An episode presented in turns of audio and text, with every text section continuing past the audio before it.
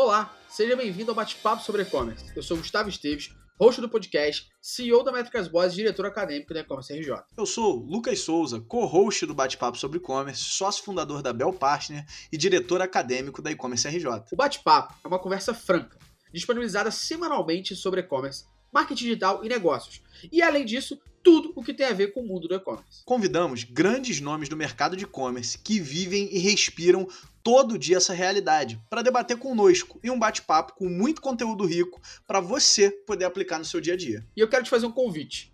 Tira uma foto ou um print do seu celular, marca a gente lá no Instagram, arroba que vai ser um prazer saber que você está nos ouvindo. E é também por lá que você pode mandar sugestões para a gente. E se ao final desse podcast você achar que o conteúdo do bate-papo sobre e-commerce é relevante, compartilha com algum amigo, para ele também poder ouvir e ter acesso às nossas dicas. Seja bem-vindo a mais um bate-papo sobre e-commerce. Solta o play. Sejam bem-vindos ao bate-papo sobre e-commerce. Sou Gustavo Esteves, host aqui do podcast. Estou com o Lucas Souza. Grande Gustavo, boa noite. Boa noite aí para o pessoal que vai participar com a gente hoje.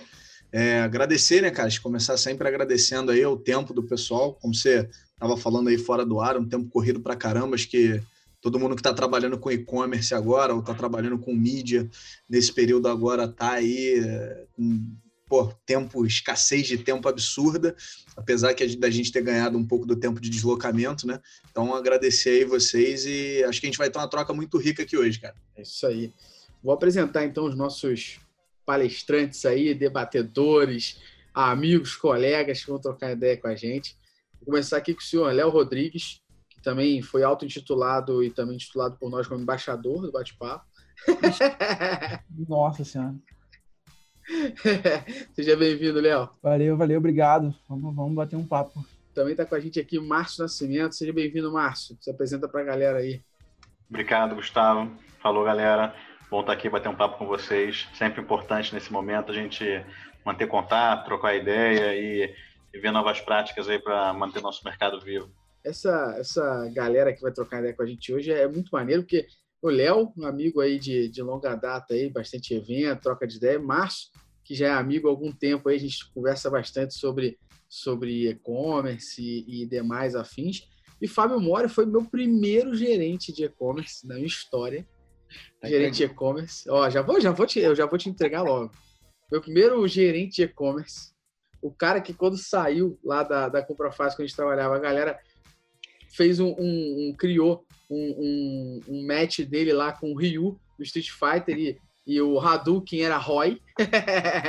então só aí já, já fica claro quem é esse rapaz e eu, que eu tenho o prazer de ter como amigo que me ensinou muito também na, na minha carreira. Seja bem-vindo, Fábio.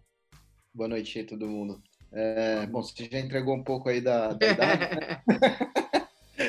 Mas eu acho que eu devo ser o mais dinossauro da galera. Então, acho que espero contribuir bastante com passagens, histórias. Eu acho que tem um pouco de vivência que a gente tem mesmo de, de ambientes diferentes, situações diferentes, é, e que trazem a gente para uma situação de poder tentar ajudar aqui no papo. Então, se eu puder dar alguma luz sobre os assuntos, é, acabarei satisfeito dessa conversa.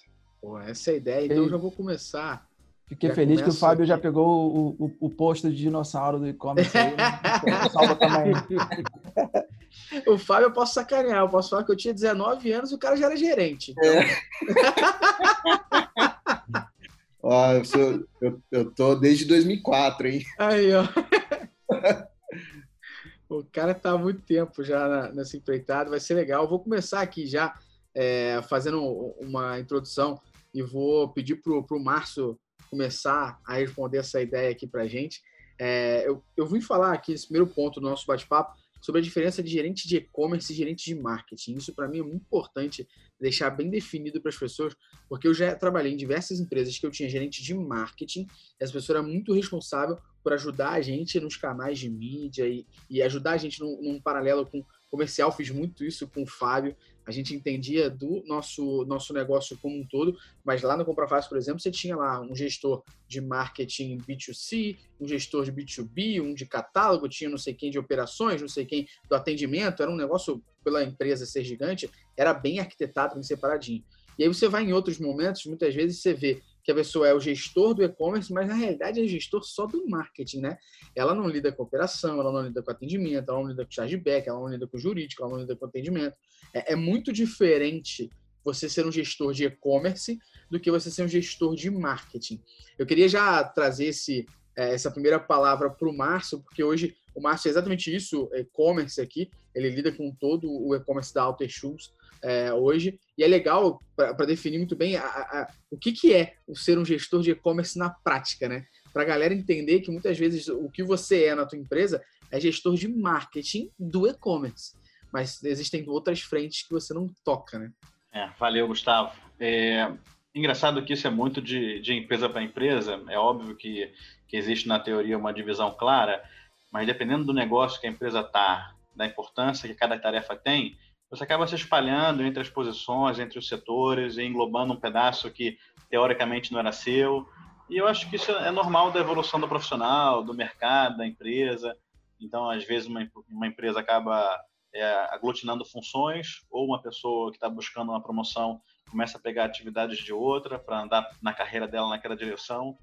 É, mas eu acho que é muito isso que você falou, assim, fica claro a diferença quando você pensa no e-commerce, muito além da, do, da, da, da, publicidade, da comunicação e do posicionamento dele, né? Quando você olha toda a execução, né? Fala assim, cara, é, você julga mercadoria, você avalia desempenho de, de expedição, né? Você contrata e negocia taxa de cartão de crédito, né? Então, assim, existem várias funções que são bem afastadas do marketing dentro do e-commerce. Agora a gente tende a, a, ter muito essa visão assim, cara, o X, né, esse pensamento no usuário, aí tem muito do marketing aí, do, da linguagem, né? Você pensa assim, pô, imagem, precificação, qual é a estratégia dos anúncios? Tem muito do marketing aí dentro também. Agora, quando você consegue olhar para trás e pensar, cara, vamos, vamos otimizar o layout do armazém. Cara, esquece marketing, né? não tem nada a ver com isso. Esse, esse, cara vai te ajudar pouco nesse momento, quando você tiver que pensar assim, qual é o melhor posicionamento da mesa, onde é que eu boto a esteira, como é que eu empilho a mercadoria. Esse cara não vai estar aí do seu lado. Agora, não, não para dizer que o, que o gerente de e-commerce é maior que o gerente de marketing. Não, não, marketing, marketing em si, na sua atribuição, também tem uma, uma multidão de coisas totalmente fora do e-commerce, né? Então, assim, não é só comunicação, né? Tem Perfeito. todos os P's aí que a literatura inventa cada vez mais. assim, é, é, muito amplo, muito abrangente, né? Tem muita preocupação do branding. Né? Quando você sai da, das questões de performance, de comunicação, você já afasta muito do e-commerce, quando você pensa exatamente em atribuição de marketing. Uma coisa que acaba misturando muito, que eu vejo, é dentro do marketing, quando você tem um cara de marketing digital, né, que aí o cara não pega outras coisas do marketing, esse cara fica muito próximo do e-commerce. Então, muitas empresas botam assim, ah, você é o gerente de e-commerce e gerente de e-commerce de marketing digital. E aí deixa a loja, o físico, o branding, o endomarketing com outra pessoa e esse cara fica com o orçamento dos investimentos. Então, assim, acontece realmente uma mistura. Ô, Márcio, eu queria só dar uma complementada aqui, Gustavo, vou complementar a tua pergunta, para a gente deixar um pouco mais difícil para o Fábio e para o Léo. Né? Ele já, já pegaram ali meia resposta andada tal.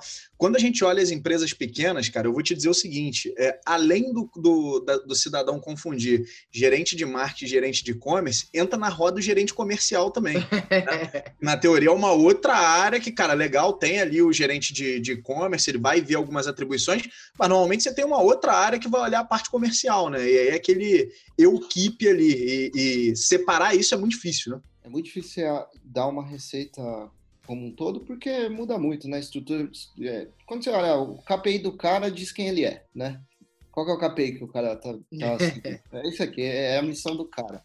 O que eu acho, assim, que eu posso tentar contribuir nesse assunto é o seguinte: vou até usar a passagem de. de trabalhamos juntos aí, eu e o Gustavo, no Comprar Fácil. Assim, quando eu cheguei, existia um cargo que se chamava é, gerente de internet.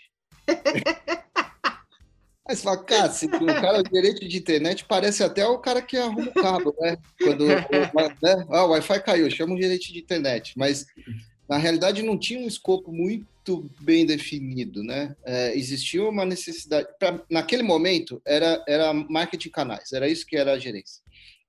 Porque basicamente era comprar mídias adequadamente, E aí era um momento que assim gente, é, não existia um conhecimento interno da empresa do como fazer essa mídia performar. Sabia se gerenciar preço de mídia. Ah, é um CPC alto, CPC baixo, um, CP, um CPA alto, um CPA baixo. Existia uma altíssima dependência de um canal, sabe? Coisas que um comprador, que era a minha origem, quando olhou para aquilo, falou: pô, não posso depender tanto de um cara, tem como racionalizar essa compra, é, o mix não é dessa forma que se lê, né? Então, é, esse papel de marketing inicial foi se ampliando, né? E isso, na no meu ponto de vista, é assim, cabe a, mesmo quando for uma empresa menor, como você está falando, é, cabe a essa pessoa que assumiu essa primária responsabilidade, que é mais normal ela assumir essa primária responsabilidade, tá suficientemente segura do que, do que ela já executou de básico para poder avançar para dentro da empresa e começar a tomar posse de outras atribuições, porque assim, a gente, quando eu cheguei, é, a, minha trajetória foi o seguinte: eu cheguei numa empresa que fazia 400 milhões ano é, e tinha uma meta de melhorar a ROI. Melhorar a ROI a gente melhorou com isso que eu estou falando, né? É, dali para frente, eu vou, pô, será que é só isso que dá para fazer? Porque dá para fazer mais. Eu olhava, eu já tinha sido comprador, então eu olhava e falava, cara, tem uma irracionalidade de price. Vamos para cima de irracionalidade de price. Aí a gente foi numa melhoria de gestão comercial, de racionalidade de price. As compras começaram a ser feitas em função de previsões do que a gente tinha para vender, de canais que a gente tinha para distribuir. Aí na sequência a gente foi para cima. Eu lembro que no meu último ano, lá no terceiro ano, a gente foi para cima de tecnologia. Então, cara, a, a, a, agora é, é performar melhor. É, não existia muito esses conceitos de UX, UX. Era meio assim, ó, pô, o site precisa ser melhor. A gente está atrasado, a nossa, a nossa conversão pode ser melhor. E aí fomos para cima do assunto conversão. Só que, pô, quando chegou lá, eu já tinha bagagem suficiente de compra de mídia, eu já estava é, com uma boa reputação interna, né? De ter feito ROI melhor, margem melhor, giro melhor, cobertura melhor de estoque. Aí quando você fala, pô, me dá tecnologia, aí você já ganhou um, um, uma reputação mais forte para você assumir. Então, eu acho que assim, é, de, de modo geral, como esse é um assunto não muito é, não é antigo, né? Vocês falam assim, pô, uhum. como é que funciona um atuário de seguradora? É, cara, é daquele jeito como sempre foi, né? Então, as possibilidades de expansão dessa cadeira são em função do que você construiu no escopo inicial e do que você vai tomando de liberdade e confiança para ir ampliando sua influência. Pode ser a influência, pode ser ganhar a área, né? Uhum. Então, eu acho, que, eu acho que o importante é pensar passo a passo com segurança de execução do que você já fez. E dali para frente, eu acho que o céu é o limite para quem assumiu uma posição dessa. É isso que o Fábio falou, assim, não tem, não tem muito limite de onde você vai esticar seu braço para fazer, para ter o resultado que você quer, né? Que nessa história do, do, do, KPI, o KPI final é a meta da venda lá, né? Então, está vendendo bem, é o que você precisa efetivamente fazer. Depois você vai vendendo bem, vendendo melhor, vendendo com mais margem, vendendo com menos gasto, com ROI melhor e, e vai descendo isso tudo.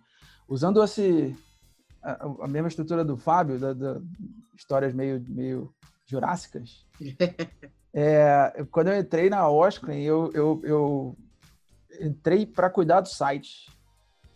Então eu era o cara da internet também. Eu tenho, na minha carteira profissional, eu tenho lá gerente de internet. Eu fui gerente de internet, depois eu fui gerente Também, de novas mídias. Gerente de internet. Gerente de novas mídias, e aí foi melhorando o nome, foi mais, ficando mais, mais específico.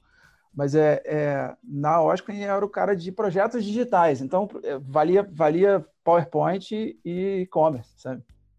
Então, quando a gente, quando caiu, sei lá, primeira semana do, do, do lugar, eu falei, a gente não é, não é preciso fazer um e-commerce, estão malucos, estão deixando muito dinheiro na mesa. Esse, esse ponto foi, ok, o que, que, eu, que, que eu tenho que fazer? Que áreas, o que, que eu tenho que me ligar? Eu tenho que ir lá para logística, eu tenho que ir lá para o comercial, eu tenho que ir lá para... Porque não tinha essa estrutura, não existia essa estrutura.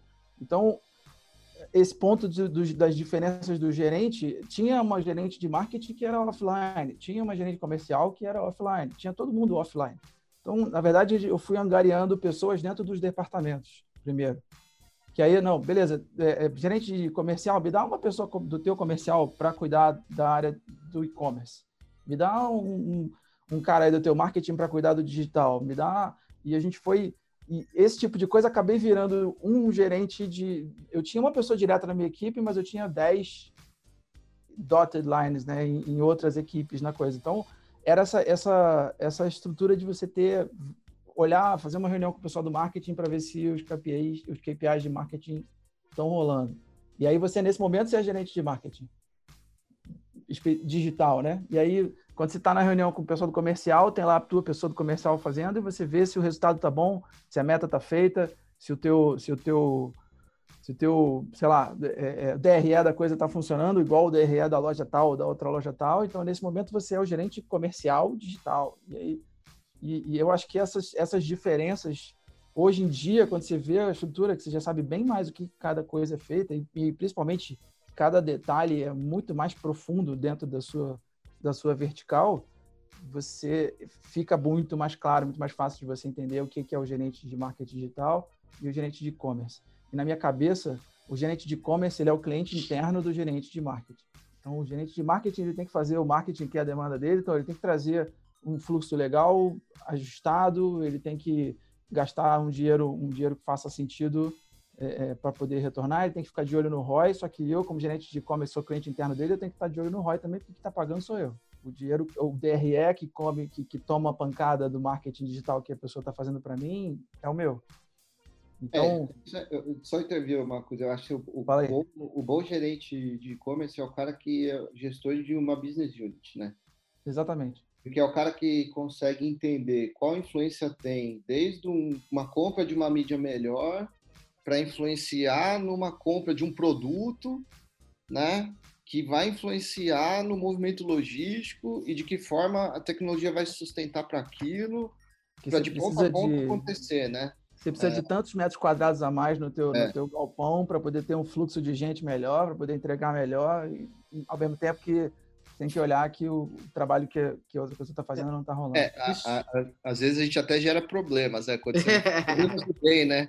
Eu lembro uma vez que a gente fez uma. Eu, eu tinha levado um conceito lá no falei, cara, vamos fazer uma campanha de um produto só por dia, um produto, um produto, para vender mil unidades num dia. Só que o primeiro que a gente escolheu, a gente acertou o comprador, foi uma cama. Ficou quatro dias entupido o CD para receber esse pedido. É, isso, isso que vocês falaram é, é muito bom, assim, para conceituar, porque é, eu venho de, de, uma formação de. Eu era técnica eletrônica na escola e tal, fiz estágio e estava começando publicidade e fui para comprofácil.com para trabalhar lá como estagiário. Fiz entrevista com, com o Mori na época e tal. E quando eu entrei, eu lembro que o Mori, no primeiro dia, o Mori e a coordenadora na época chegaram para mim. Eu falei: qual é a minha função? Aí, Mori, cara, você é estagiário de e-commerce. Eu falei assim: o que, que essa porra faz, né? Aí no dia a dia, cara, eu fui vendo que ainda mais que eu não entrei na série A, eu gosto de falar isso, eu entrei na série C, hora vai lembrar. Eu não entrei no comprar fácil, amigo. Eu entrei na, na série C, onde não tinha caneleira. Eu entrei para cuidado para beber, cama, mesa e banho, ó, o perfume. Meu irmão, ali, da, da, do pescoço para baixo, é canela, só é falta sai sangue.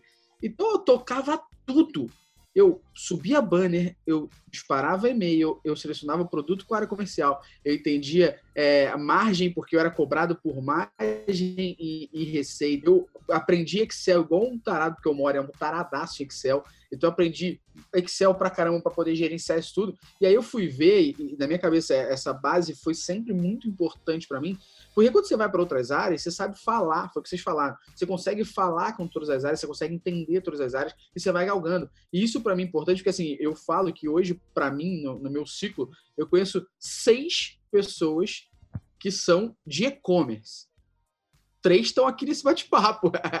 o resto é logístico, o resto é jurídico, é marketing, é diferente pra caramba quando você fala de e-commerce como um todo. Eu posso falar com muita gente. Hoje em dia, você vai numa, numa empresa, é muito definido. O, o, o Mori, por exemplo, falando dele aqui, porque a gente trabalhou junto muito tempo, é o Mori, por exemplo, a última coisa que ele fez antes de sair da Comprafácil para a CVC foi, de fato, criar a área de marketing digital que não existia lá no, no comprafácil.com. Ele criou uma área de marketing digital mesmo, com gerente, coordenador, que pensaria em tudo isso que a gente está falando, analytics, SEO, o X e tudo mais. É, hoje, quando você entra no e-commerce, se eu sair daqui agora e entrar no e-commerce é, tipo varejo gigante, Magalu, tá tudo ó, apartadinho. E eu vejo muito isso como professor de marketing, o Lucas vê isso também como professor de marketing, que a galera do marketing muitas vezes não tá nem aí, por exemplo, para uma margem, não sabe nem o que é isso, muitas vezes. que margem para ele é negócio do comprador, é da área comercial, não é dele do marketing. Só que se a gente fizer passar cheques, né, que depois a empresa não pode pagar, não adianta.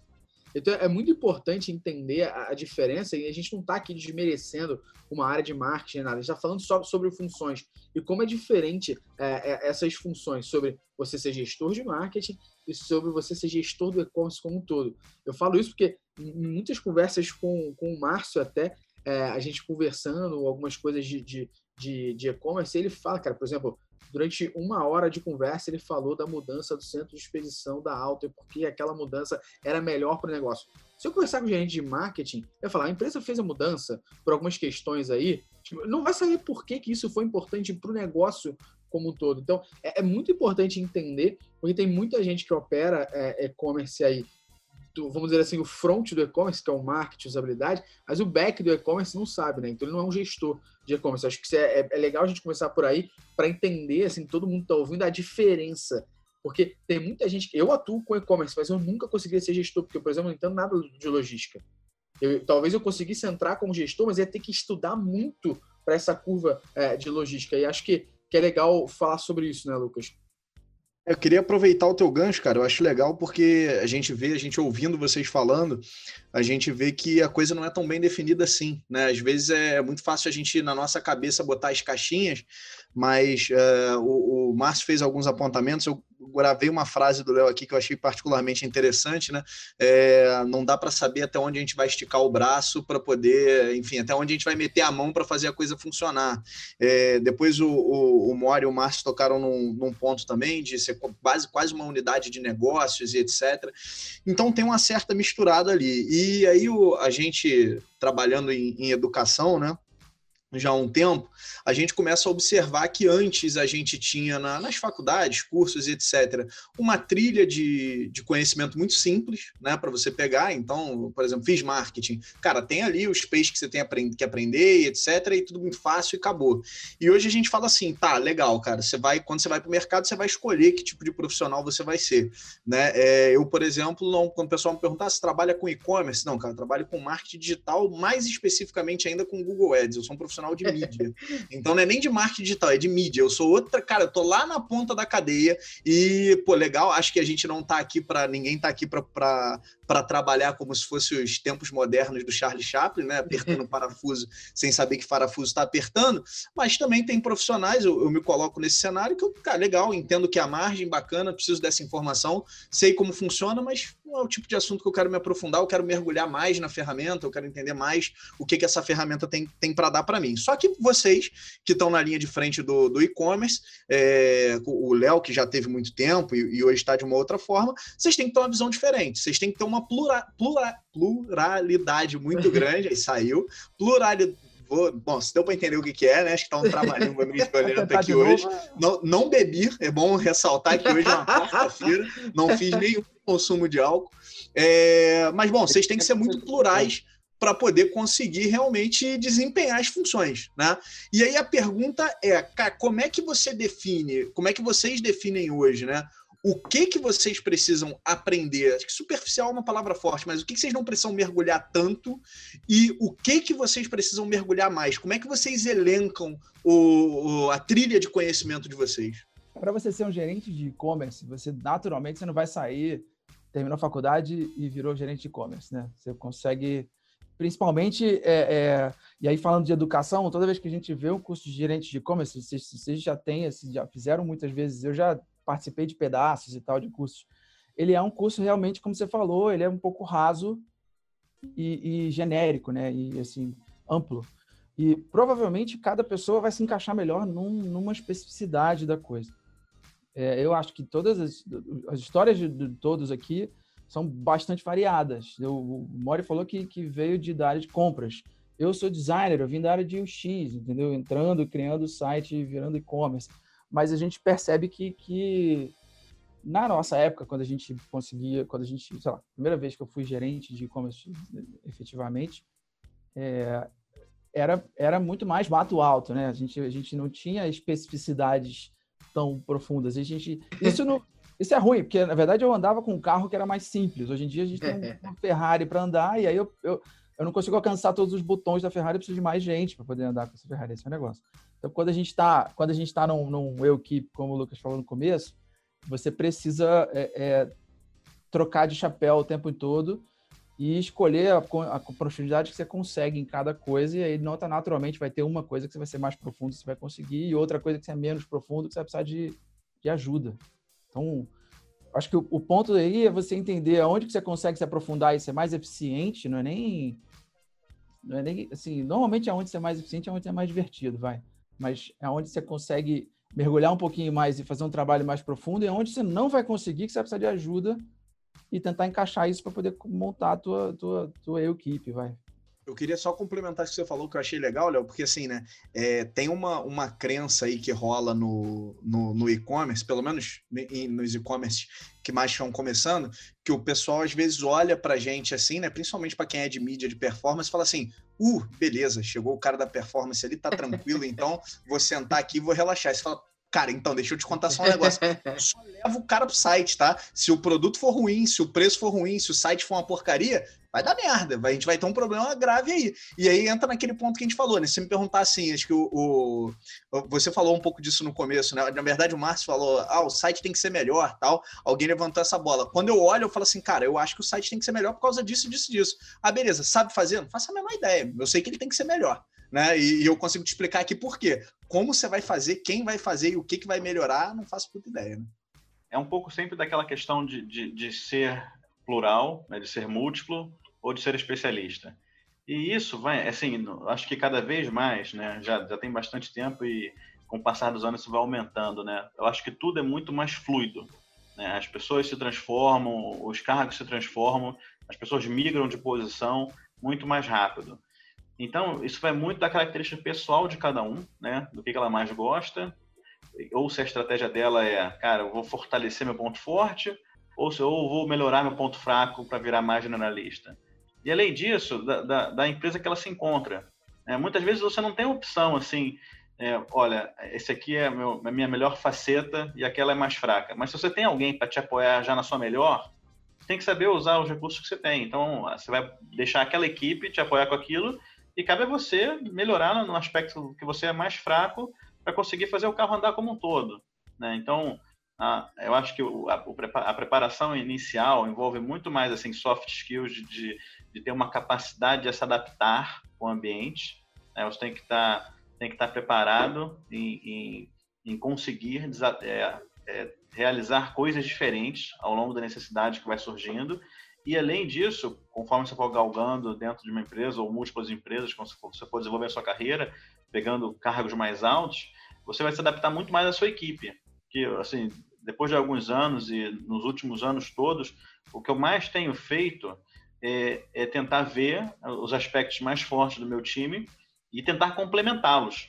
Então, assim, independente da minha melhor faceta ou não, eu acabo sempre tentando entrar ali no, no elo mais fraco da corrente para tornar o todo melhor bom falar de soft, soft skills aí, porque eu acho que essa é a base de tudo, né? É, eu acho que assim, independente de onde o cara tá em e-commerce, assumiu a posição de e-commerce, ele virou um gestor do caos. Isso aí é, né? É, essencialmente o cara virou um gestor do caos. Então, eu diria que a primeira coisa que eu uso como base é assim: por mais que você não goste, ou se você não for executar isso, alguém tem que ser o planejamento financeiro do negócio tem que ter alguém no teu time que te gere previsibilidade. Porque se você não tiver previsibilidade, você não consegue gerir o caos. Porque no dia a dia acontece de tudo. É um pedido que não chega, é, é uma compra que ia chegar e não chegou, é, é um preço que o teu, você achou que você tinha um puta preço, teu concorrente foi lá e fez outro. Então, assim, se você é, tem capacidade é, de internalizar essas, esses fatores externos, né? É, para ter tranquilidade de tomada de decisão sobre eles, acho que esse é o ponto inicial, porque se você não tem controle sobre o que está acontecendo, você não vai conseguir, você não vai conseguir ter paz. E sem paz você não vai conseguir ter relações, você não vai ter, conseguir ter relações com o fornecedor, você não vai conseguir ter relação com o cliente, você não vai ter conseguir ter relações internas, você não vai conseguir falar com teu chefe, você não vai ter o que falar o teu time. Então, assim, é, previsibilidade e uma boa gestão numérica é fundamental, né? Eu acho que esse é o um ponto que, se você, se você, se você não gosta, você tem que ter alguém que goste. Essa é a primeira coisa. Segunda coisa, como uh, foi falado, assim, não necessariamente o que você precisa é o que você gosta de fazer, você tem skill para fazer e tal. Então, uma, uma, uma boa estruturação de equipe você tem que ter, porque assim, alguém tem que cobrir o que você não faz bem, né? E, e de, de preferência que todos que estejam abaixo de você saibam mais do assunto do que você.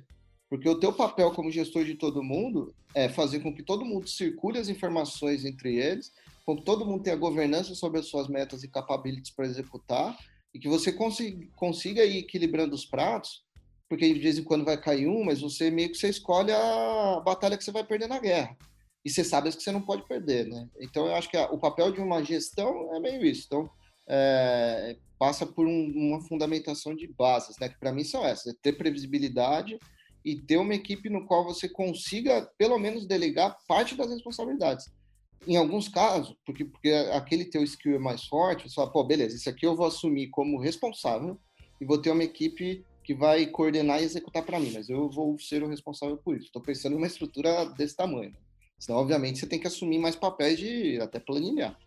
Ah, e aí, eu acho que o, o fundamental, de uma vez que está estruturado e rodando, é desafiar padrões, porque em qualquer organização que você está, gerenciando um e-commerce, você tem que desafiar padrões. Porque não vai ser seguindo o padrão de alguém que você vai chegar em algum lugar. Porque a gente vive num mundo hoje que não ganha mais o grande, né? Ganha o, o ganho que se posiciona antes. Então, se você não desafiar padrões, você vai sempre correr atrás, sua rentabilidade vai ser sempre pior que a do teu concorrente, e você nunca vai conseguir ter um posicionamento que é fundamental para o teu cliente, que é de uma relação, é, uma relação forte. Porque só a relação forte vai fazer o cara voltar e aí você vai fazer uma gestão de clientes, não por aquisição, mas por cohorts, né? Aí quando você começa a gerenciar safras, aí você tem uma outra vida, né? Então, eu, eu, minha visão sobre, sobre é, como é que poderia se organizar as coisas passa mais ou menos por aí. Cara, o que o, que o Fábio falou agora é, de desafiar, desafiar padrões, é, para mim, é, é, é, muito, muito importante. É o, é o, principal. Eu ia falar sobre o, um pouco do que o Márcio disse, que, que na real, o papel do gestor é ser substituído, né? É você criar uma equipe que consiga te substituir em algum momento. É, e, e, aí, colando com essa história de desafiar padrões, você, você, toda vez que eu, quase todas as vezes que eu falei isso em algum, alguma roda com qualquer pessoa, qualquer amigo, ele fala, é, tem que ser disruptivo. Eu falei, não, não, não são duas coisas diferentes, né? São duas coisas bastante diferentes. Você não é o cara disruptivo às vezes ele é porque só porque é e na verdade eu chamo esse cara de do contra. Ele não é disruptivo, sacou? Ele só quer ser do contra, só quer dizer que o jeito que você faz não é não, é, não tá certo. Então, você desafiar um padrão, ele pode ganhar de você e você continua com esse padrão e tá tudo certo. Isso aqui é o negócio. Então, o importante é você ficar o tempo inteiro testando e testando, testando tudo que está fazendo. Esse é o ponto. Eu acho que uma coisa que eu esqueci de falar que é importante, assim, é quem mais pode te ajudar nesses momentos? Ou é o teu time ou são seus fornecedores, né? Então, eu acho que existe uma, um, uma relação no qual um cliente se considera cliente, fornecedor se conhece, considera fornecedor. Pode ser uma agência, pode ser o, a indústria, pode ser quem for. Mas, normalmente, o, o, o gerente de e-commerce numa estrutura é, no qual não é uma empresa de e-commerce, ele é meio que um empreendedor lá dentro, né? Porque ele é a última instância do assunto. Cara, o que, que eu vou fazer agora para rentabilizar melhor a minha mídia de retarget? Com quem que ele vai conversar disso numa indústria tradicional? Com quem que ele vai conversar disso numa empresa que tem acima dele só o dono e o dono não entende nada do assunto?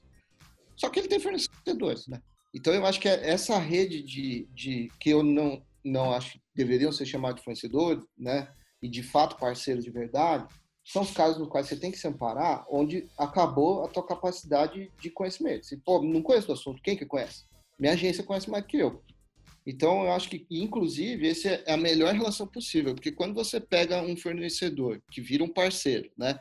E esse parceiro, você começa a exigir dele, ele começa a exigir de você, o produto dele fica melhor. Porque é um, é um bom cliente que melhora o produto do cara. Né? E, e isso, isso eu acho que é dos maiores orgulhos que eu tenho. Assim, muitos dos meus fornecedores da vida, que viraram parceiros depois, são caras que se eu ligar hoje, assim, porque eu precisar, o cara vai me atender. Porque o papel que a gente executou como cliente para ele foi tão importante que o produto dele melhorou tanto, seguiu um outro caminho, ou talvez até virou caminho, né? É, que, que aquilo fez com que ambos crescessem. Então, essa relação de cliente-fornecedor, ah, eu quero ROI, ah, eu quero um custo menor de logística, pô, me dá uma tabela melhor de frete. Cara, isso não leva a nada, né? É, eu, eu acredito bastante na, no poder da relação com os outros CNPJs. Eu estou vivendo Acho... isso meio que na, na, na, pele agora. Acabei de virar, de ir para a área de, de partner success na Vetex e estou vivendo isso tudo que você falou, cara. Relação, né? Isso é importante pra caramba. E, e acho legal pegar o, o, que vocês falaram aqui para entrar num, numa, outra, numa outra questão.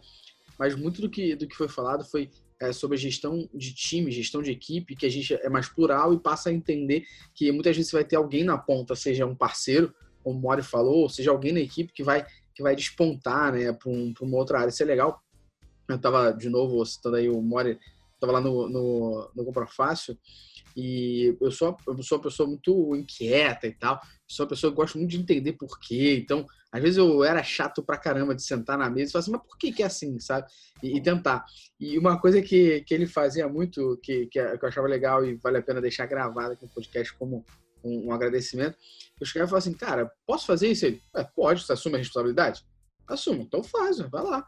Aí eu fazia, dava errado, o questionamento era, por que que deu errado? Porque você vai anotar e aprender que isso deu errado e, e isso, isso vai para frente te ajudar, né? É, a entender melhor as coisas. E foi, foi legal isso, porque é, quando eu tava lá na, na, na Compra Fácil, eu acho que eu cresci muito rápido na equipe que eu tava, que era uma equipe de três pessoas, né?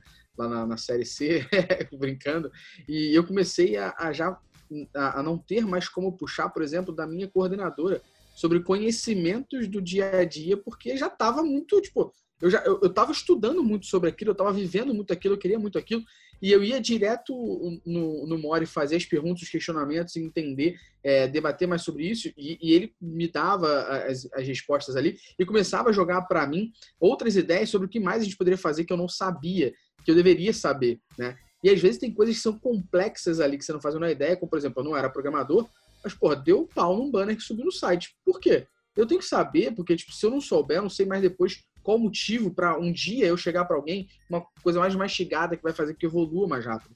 E aí tô falando desse, desse pequeno exemplo aqui, porque quando a gente está falando é, de um cargo aqui de gestão de operação de e-commerce, gestor de e-commerce, existem coisas muito complexas e que nem sempre a gente foi treinado ou você quando chegou nesse cargo sabia o que você estava encontrando.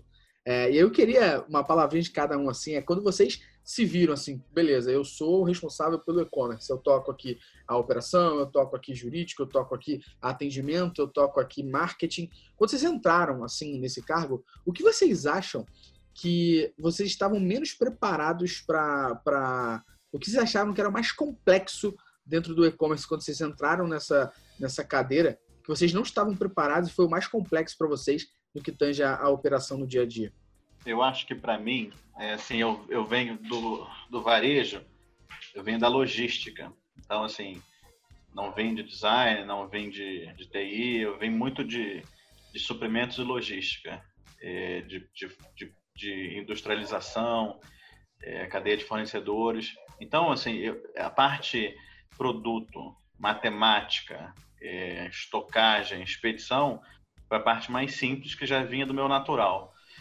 E quando, quando eu cheguei mais no marketing, além disso, quando eu fui mais para o site, para a plataforma, para o HTML, para o Java, para toda essa questão que envolve o site, ela foi a mais sensível. Acho que foi a, foi a última etapa que eu tive que pegar e a etapa que foi que era a mais frágil é, da minha da minha construção como profissional.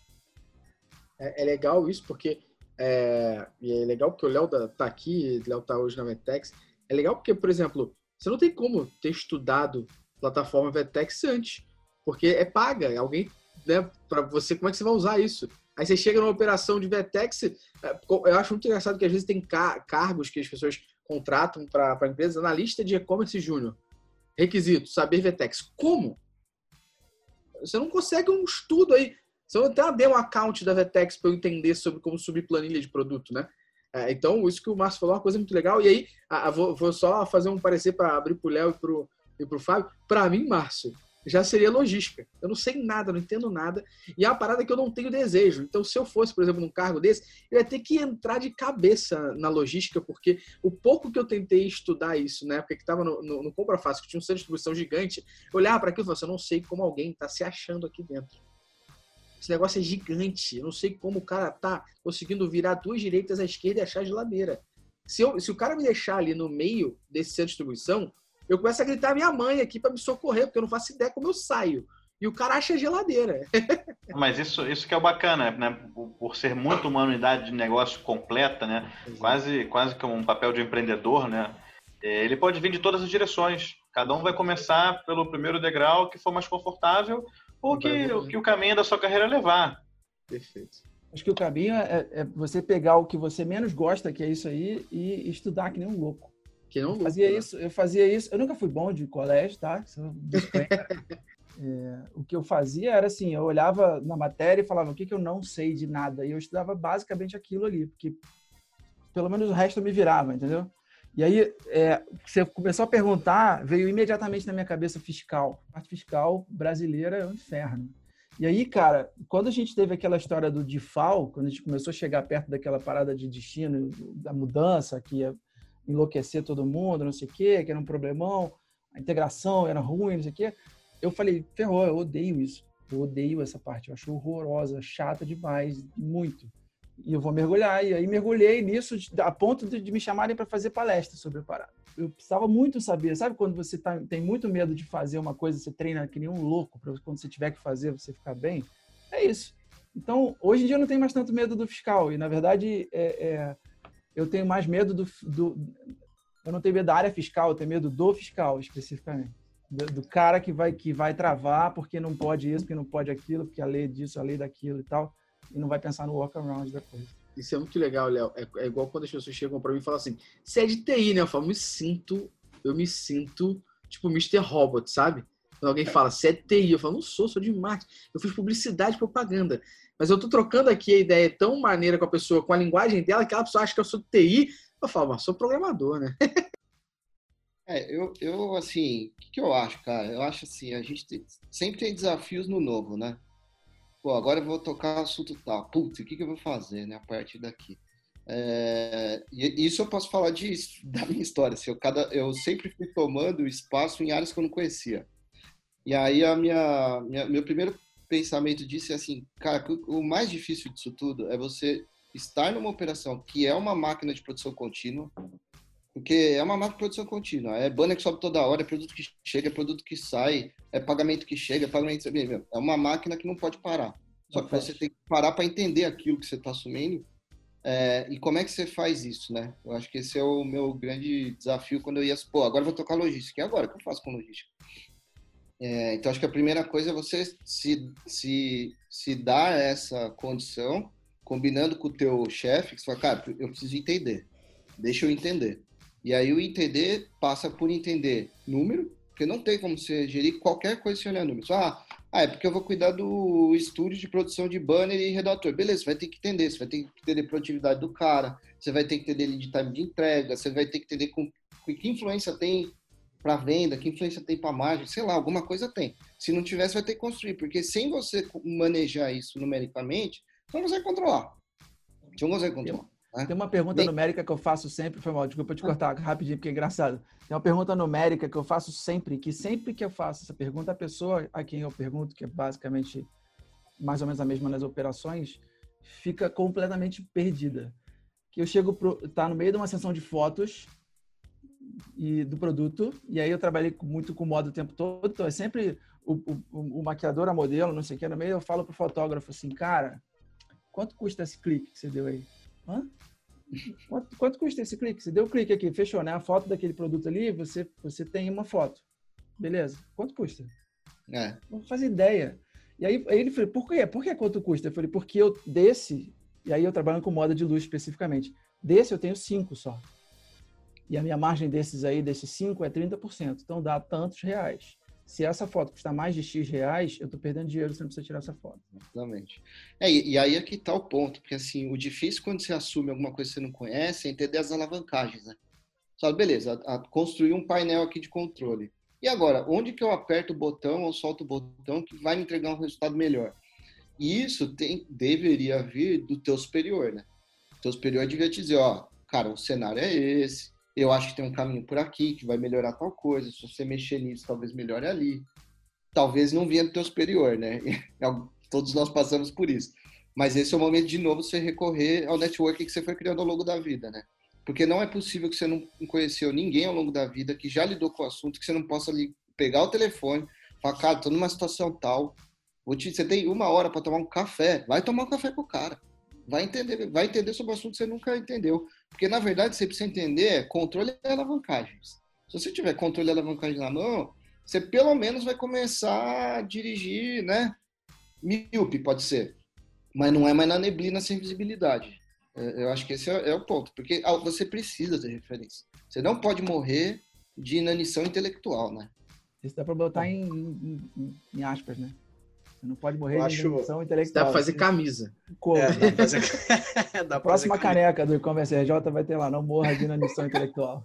Eu vou anotar essa, Gustavo, junto... Eu gostei, inclusive, da gente fazer alguma coisa assim, não morra de inanição, tipo um Ciro Bottini da vida. Não morra de inanição intelectual.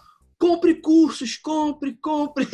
Mas é, mas é verdade, é muito louco isso. Eu falo, mas você não ligou para alguém? Você não perguntou para alguém? Não caramba, cara, tem um monte de gente. Se você me, você me perguntar, eu te conecto com alguém que vai te tirar dúvida. Né? Pode ser assim, ah, pô, o cara não sabe da nossa realidade, tudo bem, mas ele vai te dar uma luz, ele vai te explicar como alavancar. É isso que tem pergunta, que saber. Pergunta pro Google, no mínimo, né? Pergunta pro Google, no mínimo, exatamente. É, é Esse é, negócio é, de perguntar pro Google aí, cara, eu, eu recomendo que vocês façam isso, não. É legal assim, isso, porque às vezes até a sua pergunta, por mais é, boba que seja para uma pessoa, eu vou citar até um exemplo que eu vivi com o Márcio. É, eu cheguei para o Márcio numa reunião e falei assim, Márcio, como é que a gente consegue saber que a coleção daquele, daquele, daquele semestre, a coleção daquele trimestre, dos produtos que a gente lançou, falando de moda aqui, foi boa? E como é que a gente consegue saber que ela não foi boa? Baseado no quê? Como que a gente mede isso? É o Márcio. Cara, boa pergunta, eu vou fazer. Na próxima reunião já chegou, ó. Eu criei aqui uma lógica para poder entender quando a coleção é boa ou ruim, e baseado nisso, faz sentido? Eu falei, pô, pelo amor de Deus, me deu uma aula de meia hora aqui, e agora me ajudou a melhorar o meu produto, né? Agora eu consigo trocar até com mais gente de moda sobre, sobre isso, né? aproveitando é, esse gancho, né, do, do que a gente está falando. Lucas, desculpa, só uma vez. Acho que o mais não, difícil, não, não. Sabe o que eu acho mais difícil? É que o ser humano tem uma tendência a dizer o como resolver as coisas e não é, pensar muito sobre o que ele quer resolver. Isso é muito comum, por exemplo, em briefing de campanha, em escopo de tecnologia. Pô, escopo de tecnologia é o clássico, né? Só que por que você encomendou isso? Ah, porque eu queria chegar num resultado tal. Você fala, mas a pergunta o desenvolvedor faria de outra forma, muito melhor, se você falasse para ele o que você quer e não como você quer. Só que existe uma ansiedade de falar, pô, eu acho que se eu fizer isso, se o relatório vier com uma coluna tal, é, e já vai logo para a resolução sem parar para refletir. Eu acho muito louco isso. Isso, é, isso isso acontece... é o dia a dia da Vtex, cara. Isso é uma coisa que acontece comigo direto. Assim. Eu preciso é... que, tal, que tal variável apareça na API e tal. Tá, cara, mas por que você quer essa variável nessa API? Você vai esperar o produto evoluir até chegar nesse ponto? Não. Aí você dá a volta três passos atrás, o cara, na verdade, podia resolver de um outro jeito, muito mais simples e, e muito mais fácil. Isso é o que eu vivencio direto. É, as pessoas, primeiro, que acham que a Métricas Boss faz consultoria de e-commerce, fala, cara, consultoria de e-commerce é uma coisa muito grande. Assim, tipo, você tem noção do que é uma consultoria de e-commerce? Não é eu escolher para você uma plataforma de e-commerce entrar. Consultoria de e-commerce, estou falando de muita coisa. É, é, é, é, exatamente o que a gente falou no início, até do gestor de marketing e-commerce. E outro, quando eu falo assim, beleza, mas o que você espera do teu site para a gente poder te ajudar a entender? Ah, eu quero metrificar a porra toda. Ah, vamos metrificar tudo? Porque aí, entendeu? A gente analisa. Acabou de dizer que você não sabe o que você quer. Aproveitando esse, esse gancho né, de não saber o que quer, de, de vir muita coisa diferente ao mesmo tempo, é, queria perguntar para vocês: tem um, um, algumas algumas tecnologias, algumas coisas que vão nascendo no meio do caminho, que a gente ouve muito falar, é, cria determinados é, é preconceitos, né? A gente posso falar da, da, minha área de mídia quando a gente fala de rede de afiliados, né? Quando a gente fala de rede de afiliados, especificamente redes pré-existentes, que são, é, é, algo que boa parte de quem da, da, galera que trabalha com mídia torce o nariz, a gente vê muita questão de cookie drop e tal, a gente já olha e fala, opa, peraí, tem alguma coisa esquisita aí. E quando a gente vai falar de e-commerce, tem um cara especificamente que eu vejo que sofre um preconceito similar, e aí de duas formas, né? Que é o marketplace. Então, o marketplace hoje, metade da, da galera de e-commerce você conversar vai achar que é ótimo porque dá escala e etc. A outra metade vai falar que é horrível porque detona margem, porque tira força e etc. É, e, num, numa das últimos eventos que a gente teve oportunidade aí de, de participar com o Google, eu ouvi muito pessoal falando do termo frenemy, né? De ter ali o cara que é teu amigo e inimigo ao mesmo tempo. E eu ouvi até algumas pessoas do Google falando que quando eles olham para Estados Unidos hoje, a competição deles é com a Amazon, não é mais com, com o Facebook.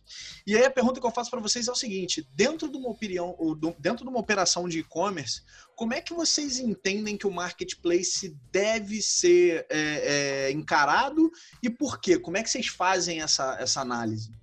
Eu acho que você tem que ter convicção para começar. Porque o pior caso que existe é assim: ah, eu tô na B2W, mas eu não gosto, me atrapalha mais do que ajuda. Você fala, mas para que, que você tá lá então? Porque é, ou você usa de 100% do potencial dessa relação, ou você para de reclamar dessa relação e considera que é um side business que você tem ali, tudo bem. Porque não existe outro jeito de você atuar. Porque cada vez mais, eu acho, os marketplaces vão te oferecer uma capacidade de uma capacidade de se relacionar com você que vira meio algema de ouro mesmo, assim, porque como é que você vai se livrar de alguém que é tão importante para você, como por exemplo, fazer o teu fulfillment logístico? Você colocou tua mercadoria lá no fulfillment do Mercado Livre. Ah, como é que se você colocou é porque você acredita, certo? Então se você acredita, vai até o fim, faz loja oficial, usa aquilo como uma referência de price, usa como uma referência de quem está vendendo o mesmo produto que você, é, usa para balizar mercado, usa para pegar melhor conteúdo e melhorar sua, sua, seu posicionamento, usa para ele ser o teu primeiro, a primeira aquisição, a aquisição de cliente, faça você um método de retenção. Agora, quando você fala assim, pô, eu tomo, ah, você retém o cara? Ah, não, o cara não me dá, eu não tenho e-mail, eu não faço nada. Você fala, cara, mas só porque, só porque não te dá o e-mail, você não faz nada? Ah, mas eu, eu tomo assim, eu acho que o fulfillment dos caras eu não acredito. Cara, então por que, que você tá? Porque assim, quando você bete o fulfillment lá no Mercado Livre, você ganha exposição e você ganha o serviço. Se você não quer isso, então você quer ser pequeno no canal, beleza? Aí você se contenta em ser pequeno no canal. Agora, se você assumir as duas coisas, é meio assim, é meio dúbio, né? Então acho que esse é o, é o meu ponto. E, e, e trabalhar com o marketplace, assim como trabalhar com qualquer coisa, com o Facebook, com qualquer canal, com Google, com afiliado, tudo tem técnica. Tudo requer um amadurecimento. Então você, eu acho que o que mais comum acontece de quem reclama muito e é muito dependente, e, e, e, e posso estar errado, não, não são todos os casos, mas dos que eu conheço, a grande maioria parou no momento e falou assim: tá, mas o que, que você está evoluindo para sair dessa situação? Outro, eu não tenho o que fazer. Cara, lógico que tem, sempre tem. Sempre tem. Alguma coisa você vai achar que você consegue fazer seja na relação comercial, seja você pensar num canal alternativo para depender menos de você, seja você conseguir explorar melhor os formatos que o marketplace te oferece para você se vincular a ele, ao cliente, enfim. Então eu acho que há, é, gera um conforto quando ele fica grande, um conforto para você reclamar, sabe? Então é, eu acho que essa falta de vontade de evolução, que muitas vezes eu sei que não dá, mas é, é, é, estressar esse assunto é importante, porque se você estressou, chegou no máximo, fala, Pô, aí realmente é uma você refletir e falar se você quer continuar esse noivado ou não, né?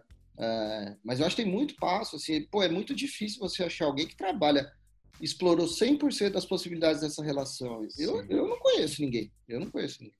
É. Eu acho que, que... Conheço pouca gente, muitas vezes as pessoas reclamam e depois falam assim, ah, mas é um mal necessário, né? Eu falo, mal? Se tu acha que é o mal, já começa por aí, né? Já começa a repensar se acha que é o mal. Ah, porque perde 20% de margem. Tá, beleza. Então, como é que você entrou, né? Você entrou ali no Marketplace quando você começou, tua loja foi. O que você fez agora para depois você começar a diminuir? Estratégias que existem aí é, para fazer e não só falar que, que tá lá porque tem que estar. Tá, né? Às vezes parece que as pessoas elas, elas imaginam que obrigatoriamente por ter um e-commerce ela tem que estar no Facebook, no Google, no Marketplace, na, né? Obrigatoriamente. Tipo assim, ó, abriu, você clica aqui, Mercado Livre, clicou Facebook, clicou. Obrigatoriamente eu tenho que estar nessas mídias. Como não votar, né? Pô, não, não, é obrigatório. Né? Eu, eu, eu tava numa operação antes de entrar na Vetex que era completamente aquele, aquele kit básico de é, empresa de moda familiar, offline, que ninguém sabe de nada, ninguém sabe, ninguém acredita em nada, você tem que provar tudo e tal. E aí, como é que eu provo que, que, que eu preciso trabalhar marketplace no, no moda de luxo, né? Eu mimetizei um vendedor, cara. É exatamente a relação que você tem com o vendedor. Eles tinham lojas que você tinha lá cinco vendedores funcionando naquela loja, só que um dos vendedores vendia 80% da, da, da venda da loja. É bom? É bom, maravilhoso. Seu vendedor ganha prêmio, ganha viagem, não sei o quê. Esse cara troca de marca, ferrou. É exatamente a mesma relação. É maravilhoso, está te vendendo bem, está te dando fluxo, está trazendo, fazendo a tua operação ficar lotada, tua mão tá cheia de, de, de coisa para fazer, vendendo para caramba. Mas se ele sai, se ele dobra a, a, o, teu, o teu revenue, você está ferrado. Então, você tem que balancear as coisas e usar como vendedor. Você vai ter um vendedor só o tempo todo? Não, você tem que ter vários vendedores. Tem vendedores que um você contratou por um salário fixo mais alto e está dando um, um, percentual mais baixo, mas o outro tem um, não tem salário fixo, é só comissão que você vai dar. É a mesma coisa, cada um tem uma, um, um leve trás diferente. Esse cara aqui, ele sabe tudo de, de mídias sociais e tem um Instagram dele próprio, consegue vender para cacete online. E o outro cara não, ele é offline, ele fica batendo de porta em porta e não vende a relação, você consegue mimetizar, cada marketplace tem um mercado, tem uma abrangência, tem um trabalho. Então, para mim, né, eu, eu consegui fazer eles entenderem. Para vocês terem uma ideia, eu pegava é, todas as vendas de marketplace, o dinheiro que eu gastava com, com marketplace e mostrava o ROI, e o dinheiro que eu gastava com afiliados e botava na mesma linha, para eles entenderem que era tudo marketing. Para poder a cabeça já chegar pensando de um outro jeito, ao invés de chegar só num cara que sugava 15, 20, 10% da, da, da minha venda que eu poderia fazer sozinho. Eu falava, não, não, não, você não faz sozinho, cara. Tá pagando aqui Google pra caramba, você tá pagando um monte de outras coisas pro teu site, você não vai fazer sozinho. E aí, isso que, isso que, que o Mori falou, é, você, você tem, é engraçado, você, o cara tá lá e aí é um mal necessário, e aí, putz, reclama, reclama, mas continua lá. E, em alguns momentos é porque você tá com a operação cheia, você tá cheio de coisa que você tá vendendo pra cacete, e você não está com tempo de, de, de, olhar lá e ver se você está perdendo dinheiro ou não. Então, a gente volta sempre no primeiro papo, que é o business unit. Você tem que ficar olhando no teu DRE, no teu negócio, no teu lucro no final das, contas, ver se tu está pagando para trabalhar ou se está efetivamente ganhando dinheiro. E o que, que você vai fazer para sair desse buraco. Né? Eu, assim, eu acho que a, a, visão que você tem que ter do marketplace é exatamente do sim do que ele é, mais um canal. E o problema, o principal problema que eu acho que nasce disso é, muitas vezes as pessoas têm uma sedução pela, pela, potência, pela potência do canal. Assim, cara, eu vou, vou conectar na B2W. Olha o tamanho do cara. Pô, meu negócio vai explodir. Pô, vou, vou ligar na Amazon. Você já viu o tamanho da fortuna do Bezos? Pô, o negócio vai decolar. Só que quando você vai com essa expectativa e você não tem esse trabalho de saber que vai começar de uma forma, que você vai ter que melhorar, vai ter que entender o que está dando errado, vai ter que reagir, tem que buscar uma técnica para fazer aquilo dar certo, vai ter que ver assim, cara, o que, que, eu posso medir daqui? Quais são os principais indicadores? Aonde eu vou debruçar para melhorar cada coisa? E você tem que adotar uma mentalidade positiva de falar, cara, é, é isso que eu quero fazer? Então tem que dar certo. E vai. Mas como o Gustavo falou, cara, ninguém é forçado a estar tá em todos os canais. E hoje você vê muito isso, você fala, cara, marketplace vou. Aí o cara entra em oito. Aí o cara não faz nenhum bem. Aí todos viram mal necessário. Fala, pô, esse cara aqui é péssimo. Pô, esse cara aqui, cara, não mostra meu produto. Aquele cara, porra, nunca vendi nada lá. Esse aqui, minha descrição tá toda cagada. Fala, cara, por que você não escolhe um? Acerta tudo. Dá uma real chance do negócio. Ah, não, porque o cara quer cobrar um posicionamento. Cara, faz a conta, vê se vale a pena. Então vai para outro. Agora, assim, escolhe o parceiro ou, ou, ou fica em nenhum. Vai tocar seu negócio em outro lugar assim, zero, zero aqui tentando falar, cara, você tem que estar no marketplace. Zero? Pode não estar. Tá. É uma opção válida. Agora, assim, nunca faça a opção de estar no local que você não acredita ou no local que você não queira. Porque tem canal pra caramba para você escolher e para você acreditar. Eu acho que é interessante, Márcio, se a gente for relacionar isso com aquilo que a gente falou no começo de pluralidade, né? É, é a questão da, da, facilidade. O cara olha a primeira vez e fala assim, pô, tá aí. Estão é, falando para mim que é só plugar, eu coloco meus produtos lá, tal, abaixo o preço. Talvez seja, pareça mais simples. A gente sabe que nem sempre é, né? Mas dá aquela sensação de assim, pô, se eu for pro Facebook eu tenho que aprender um monte de coisa, se eu for pro Google eu tenho que aprender um monte de coisa. Putz, se eu for montar meu e-commerce eu tenho que ver sistema, tal. Ah, deixa eu pegar os produtos aqui, eu plugo lá no é. marketplace. Eu plugo e, e amanhã tu ganha dinheiro. Amanhã eu já compara. Compara o trabalho de, de, do CRM, né? De, pô, de captar um cadastro, entender aquele feed, ver o que, que você pode fazer para aquele cara, como é que se enriquece, qual vai ser o próximo passo na relação um a um. E aí depois você vai fazendo pequenos grupos a pequenos grupos. Você compara isso com, cara, entrei na Vtex, por exemplo. Aqui, ó, tem duas integrações nativas. É só apertar esse botão, mandar o app token, app key, pronto, tá tudo ligado. Agora você vai ficar rico. Aí vem essa visão assim, fala, cara, vamos. E quando o negócio não acontece, aí vira esse problema. É, volta, volta tudo da internet, né? Aquele quer ganhar dinheiro, pergunte-me como, né? Quase, é quase que isso, só que velado, né? Cara, tem aquela, tem uma frase que, que a gente ouviu aqui uma vez, lá ainda pré-Covid, né? Que, cara, acho que deve ser o terceiro podcast que eu repito. Com uma frase. Essa eu certamente faria uma camisa em algum momento, que um, um, um, palestrante comentou lá, falou, cara, às vezes a gente não sabe o que está escolhendo e a gente escolhe uma Ferrari para andar um quarteirão. E aí você paga os tubos e você escolhe um negócio completamente desnecessário porque você achou que era mais fácil, porque você ouviu as pessoas falando que era aquilo ali mesmo tal. Eu acho que o marketplace hoje ele sofre um pouco disso, né? Da, da facilidade que as mídias vendem, que o jornal vende. Pode olhar aqui é um período agora que tá todo mundo falando assim, ah, você tem que ter o seu próprio e-commerce, porque, pô, tá o Covid, tem que ter um e-commerce. Cara, será que você tem que ter um e-commerce? Será que você não pode estar tá na internet e transacionar de uma outra forma? E todo mundo tá falando do marketplace, né? Não, pô, se você não entende nada de e-commerce, cara, vai pro marketplace, vai pro marketplace que vai dar certo. Hoje eu tô com um determinado problema com algumas palavras. Mas é, tá, e, e, eu volto a repetir aqui só para que fique gravado que eu não ingeri nada de algo. É, então, pô, vai pro marketplace que vai dar tudo certo, porque, pô, é, lá é só plug and play. E é que, aí você cria é decepções. É, é, que não deixa de ser um pouco verdade esse plug and é. play, né? O problema é que se o marketplace for um canal 100%, 100 de aquisição para você e você só faz aquisição por ele, a conta nunca vai parar de pé. Se você não tiver nenhuma metodologia, se não, fazer, se não fizer nenhum trabalho de retenção, nunca vai parar de pé. Que você está comprando cliente toda hora, você está comprando cliente de novo para a tua mesma loja, para o teu mesmo produto.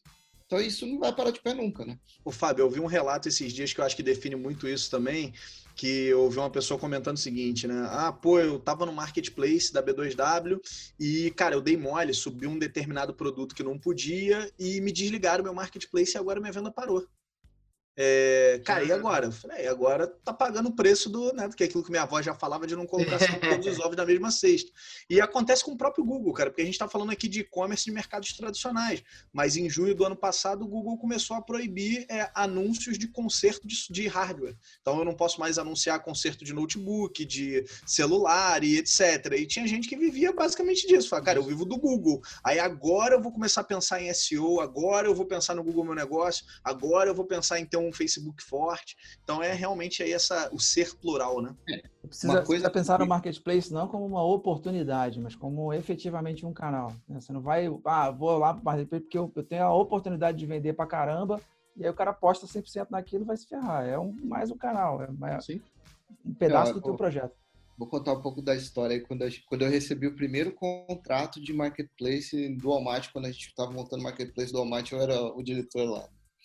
Aí chegou o contrato, a gente primeiro deu uma olhada assim, a versão de inglês traduzida, né? Era a versão.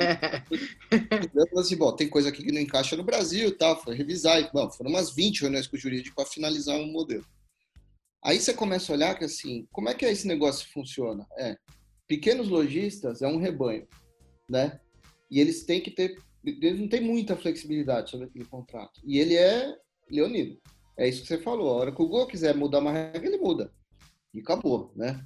A hora que a B2W quiser gongar o teu anúncio, gongar a tua loja, ela no contrato ela tá lá dizendo que ela pode fazer isso. E o pequeno, ele não tem muito poder de negociação, né? Quer dizer, tem quase nenhum. E inclusive ele poucas vezes lê, porque eu vou falar, os primeiros contratos que eu recebia lá, a gente comemorava, batia até sino quando chegava um contrato lá.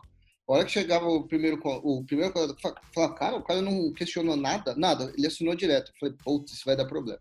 o cara não questionou Mais pra frente. Aí eu comecei a falar pro time começando, assim, ó, fala o seguinte, se o cara entregar sem discutir nada, discute você. Fala assim, ó, você prestou atenção no assunto tal? Você prestou atenção no assunto tal? Porque depois vai virar problema pra gente. O que é diferente com um grande lojista, obviamente, né?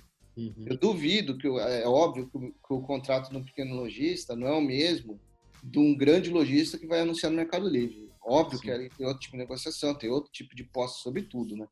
É. É, mas, mas é uma relação leonina mesmo, né? Quando você é pequeno. E muitas vezes o grande lojista é convidado pelo marketplace a entrar, né? Então a negociação é, é, outra muito diferente. E, e, aí o caso que a gente estava falando antes de não, de não necessariamente todo mundo entrar, é, o Léo falou de uma, de uma marca de, de, moda de luxo, era a Eitin, né, Léo? Que você, trabalhou durante um tempo. Pô, o Léo não pode ter na Eitin um vestido de 15 mil e depois pegar esse vestido e falar que está na, na, na, categoria off por 5 mil. Para o Léo, talvez a estratégia pode ser muito boa de botar esses produtos na Olist, por exemplo. Porque aí o cliente do Léo, a cliente do Léo da Eitin, não está vendo que esse produto está sendo vendido na Olist, né? Ele, senão ele sujou agora. Imagina, todo mundo agora da Eitin vai falar assim, como é que eu posso economizar 10 mil reais na próxima coleção? esperando mais três meses para comprar, né? Não, não, faz sentido. Então, às vezes, até a utilização do marketplace pode ser pela tua própria estratégia, né? Dentro, dentro do negócio. Acho que isso faz sentido. Assim, funciona a Privalha, né? A Privalha é, é exatamente, exatamente, isso. Exatamente isso. Ela, ela, pega um outro público, inclusive é, é, é, parte do pitch de venda da Privalha, pelo menos que foi para mim, vai, não, não né? Nunca trabalhei na Privalha, nem muito próximo do, do, do, negócio lá, mas o pitch de venda da Privalha para moda de luxo, que eu tive dois, tive na Oscar e tive na, na, na Etim, era exatamente esse. A gente vai atacar um público que você não ataca com um desconto que você não quer que todo mundo veja. E aí você acerta a parada e, e, e, assim, eu acho que é assim que você tem que lidar com esse tipo de canal. Ele é bem específico, ele tem um motivo, ele tem um prazo, ele tem um retorno, ele tem um, um, um porquê tá lá. E aí, se esse porquê tá lá não tá funcionando, você tira, você troca, você revisa, ou você muda de canal, você faz alguma coisa. A gente, eu estava na Eitin exatamente quando a, a, o Amazon abriu no Brasil moda e ela escolheu umas marcas ali para poder uhum. entrar e a Eitin foi uma delas. Eu não tinha braço para cuidar disso. Eu avisei na empresa que eu não tinha braço para cuidar disso. E eu, eu combinei lá dentro, eu falei, olha só, a gente vai fazer esse esforço e a gente não vai vender nada. não, mas como assim, Léo? A gente não vai vender nada? Eu falei, não, porque eu acho que é importante a gente ter essa publicidade, especificamente. Porque a gente vai estar tá lá e a gente vai ter CIA do lado e a gente vai ter, sei lá, alguma outra marca de, de vestido do lado e esse teu vestido que não era 15, vai, sacanagem, era 3. 2 e muito, tá do lado de um vestido que na foto é parecido com um vestido que é de 300 e eu não vou vender nada. Mas eu tenho que estar tá lá como eitinho, eu preciso, preciso de, alguma, de alguma forma ser indexado e estar tá nesse ponto. E, beleza. E, e, aí esse, esse foi o acordo, então ninguém me cobrava super vendas enormes na né? Amazon, até porque o, percentual era, era, era maior do que o normal. Então, e... cada um no seu quadrado. Já o off-premium, por exemplo, tinha uma outra pegada e era uma outra coisa, funcionava super bem. E eu tinha que lidar com a, com a Kelly lá na época, com a gerente, para ter os percentuais na, na, na unha ali para poder a conta fechar. Entendeu?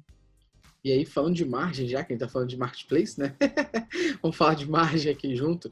É, pelo menos eu, eu quando, quando marketing é, no Compra Fácil, nas lojas de nicho lá do Compra Fácil, na Líder, depois no meu próprio negócio, é, eu sempre vi que o marketing parece que ele, ele é o centro do, do caos, né? O Bora falou um pouco do caos, mas muitas vezes o marketing ele é o, o, o, cara que inicia o fogo, né? O primeiro a acender o fósforo. Por quê? É, a relação marketing-TI muitas vezes é o UFC, né? Entre marketing e TI. O UFC gera bonito.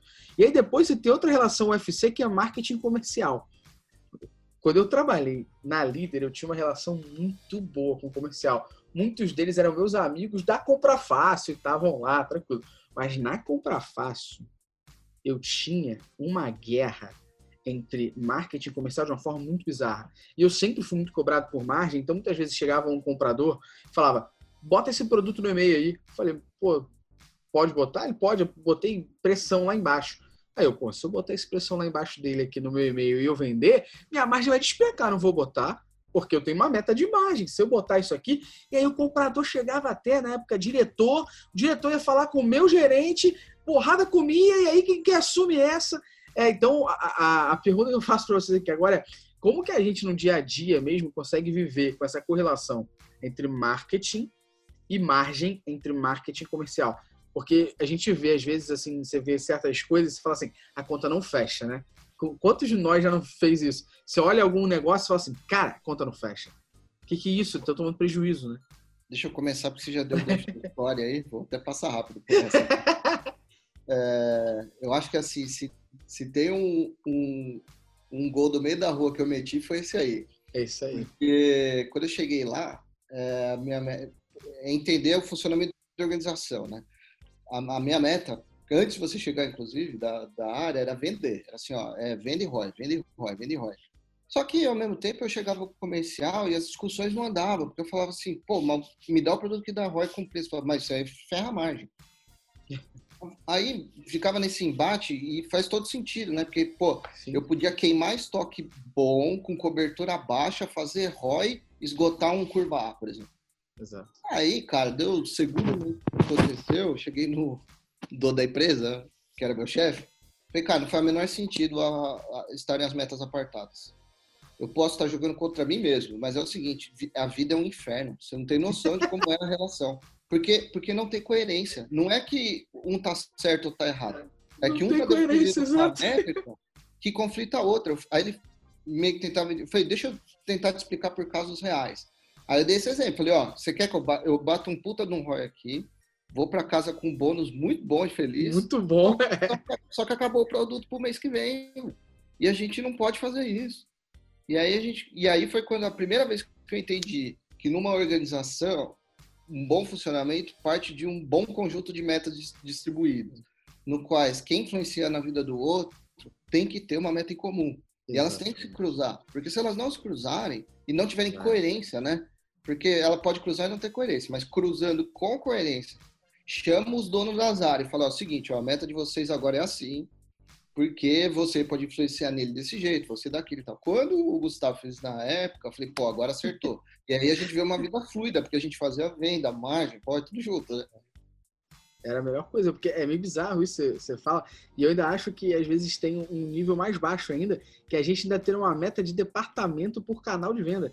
Porque quando você está falando, por exemplo, da, da, da Oscar da Etin, está falando da Alter, você tem poucas categorias, né? E muitos deles vão ser best-seller. Quando você fala de um varejo, eu não vou querer mandar no mês de maio um e-mail marketing falando de berço, sacou? Porque não vai vender. Mas o cara lá da categoria de bebê está sendo cobrado pela meta dele. E eu sou a ponta que faz vender. Se eu não tenho a minha meta atrelada a ele, pô, tá tudo errado de novo. Não tem coerência, aí a guerra acontece. Né?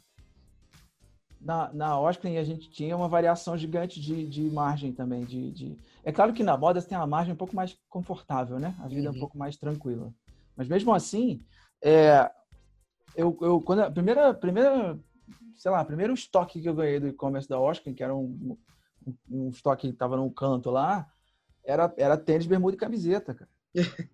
e aí eu tenho uma margem menor, beleza, mas na verdade é, é o que mais vende. Então, eu preciso vender vestido feminino na Oscar pra cacete, que é o que dá efetivamente o meu lucro. Que vem lá no, meu, no final das contas do DRE, você fala, não, é, putz, deu um puta lucro aqui. E aí, o, o, meu. Uma das coisas que eu cheguei a fazer, mas eu não consegui, provavelmente porque a, a, a vida ficou um inferno. Mas eu cheguei, eu cheguei a tentar construir. Eu, eu lembro de fazer alguns gráficos que eu tinha ROI sobre margem que eu tinha, que eu tinha o ROI da, da venda e depois eu tinha o, o ROI da venda sobre a margem que eu tive, sobre a margem da venda, sabe? Tipo assim, eu gastei 10 reais de anúncio e eu ganhei de lucro 11 reais. E aí o ROI era 1.1, não era mais os 25 que eu tinha.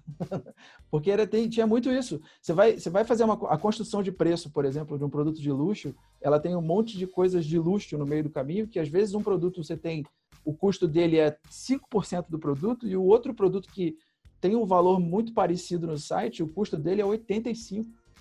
Porque, sei lá, botou uma pedra ali que o cara pegou dentro do peixe, sei lá, né? que ficou caro. É dificultador, porque você falou que tem imagem, mas só tem uma estação para vender, né? exatamente. Altamente perecível, né? Exatamente, exatamente. Agora, é, é, é, muito difícil realmente, assim, quando você não tem um, um, digamos assim, uma estrutura de regras definidas que cada um sabe como é que pode jogar. Porque senão o que acontece? Cara, todo mundo na, na, na empresa vai estar tá com vontade, vai estar tá afim. E, meu irmão, é só canela com canela, enquanto ninguém sabe a regra.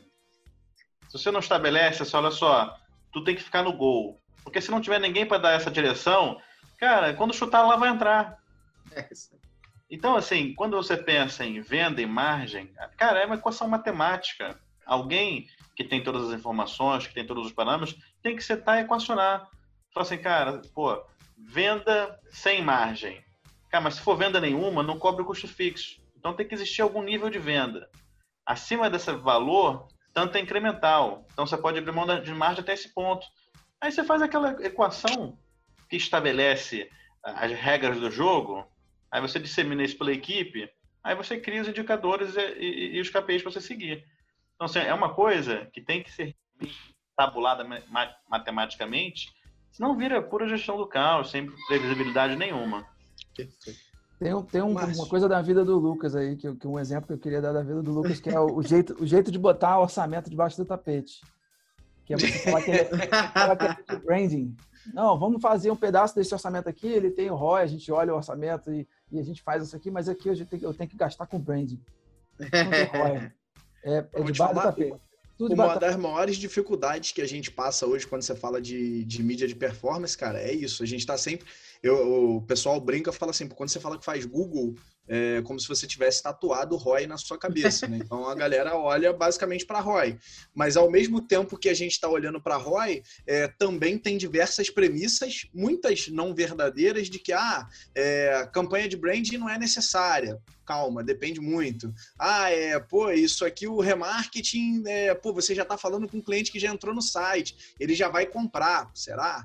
É, então, assim, tem uma porrada de coisa que você vai fazendo no meio do caminho. E aí tem um negócio que a gente ouve muito que é assim, pô, cara, é, é, e aí eu, eu sempre falo, né? Até esses dias mesmo numa reunião com o Fábio falei. Às vezes a gente, quando, quando fala assim, não, cara, pode arriscar, faz alguma coisa diferente.